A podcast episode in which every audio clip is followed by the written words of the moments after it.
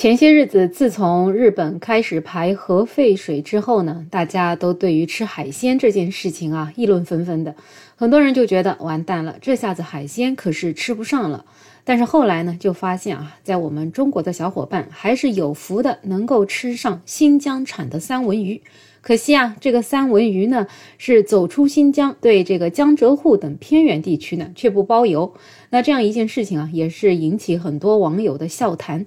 毕竟啊，作为身处在包邮区的江浙沪，哪一次受到过不包邮的待遇呢？但现在面对着海鲜不能吃的威胁啊，所以很多江浙沪的人宁愿是花邮费，也想吃到来自新疆的安全的海鲜。除了三文鱼啊，在新疆还产其他，比如虾呀之类的很多很多的海鲜。那很多人啊，包括我啊，就有疑惑了：新疆明明在离海边那么远的内陆，它到底是怎么养海鲜的呢？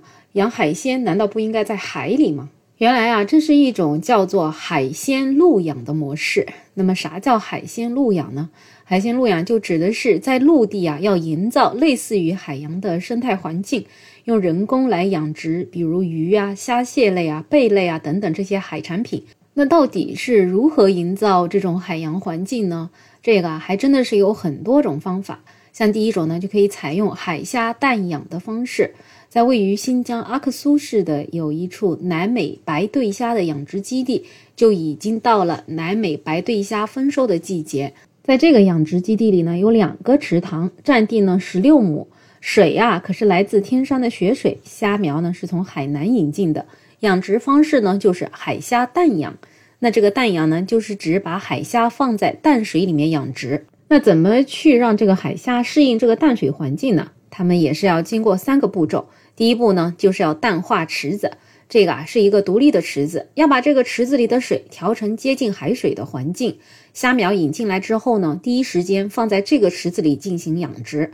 第二步呢，就是加水淡化。从虾苗入池子的第二天开始，每天就定量的往这个淡水池里面加入新疆阿克苏本地的淡水，逐渐的就把池子里的水的盐度降下来，让虾苗适应本地的环境。那第三步呢，就是要换池子，经过七到十天，每天加淡水，让淡化池中的水环境和大塘里的水环境相似之后呢，就可以把虾苗放进大塘里面养殖了。那除了这种海虾淡养呢，也会有一些方法是用资源去造海，把这个盐碱水啊就变成了人造海水。这样子呢，各式各样的海鲜啊就可以在这些人造海水里面生长，然后最后呢再发到全国各地。除了新疆呢，在湖北也有这种海鲜陆养的基地，也是采用工厂化的海水循环养殖模式，实现一年四季呢都有虾上市。所以呢，其实啊，像这样的内陆的海鲜，也是为一些内陆的城市吃海鲜提供了便利。那么恰巧呢，这个日本排放这个核废水，也是让很多人恐惧吃到真正的海鲜。这个时候，来自内陆的海鲜就一下子吸引了大家的注意。但是呢，其实我也挺好奇的，在内陆养大的这些海鲜，它们的味道到底怎么样呢？不知道你吃过没有啊？可以在评论区留言，也欢迎订阅、点赞、收藏我的专辑。没有想法，我是梅乐，我们下期再见。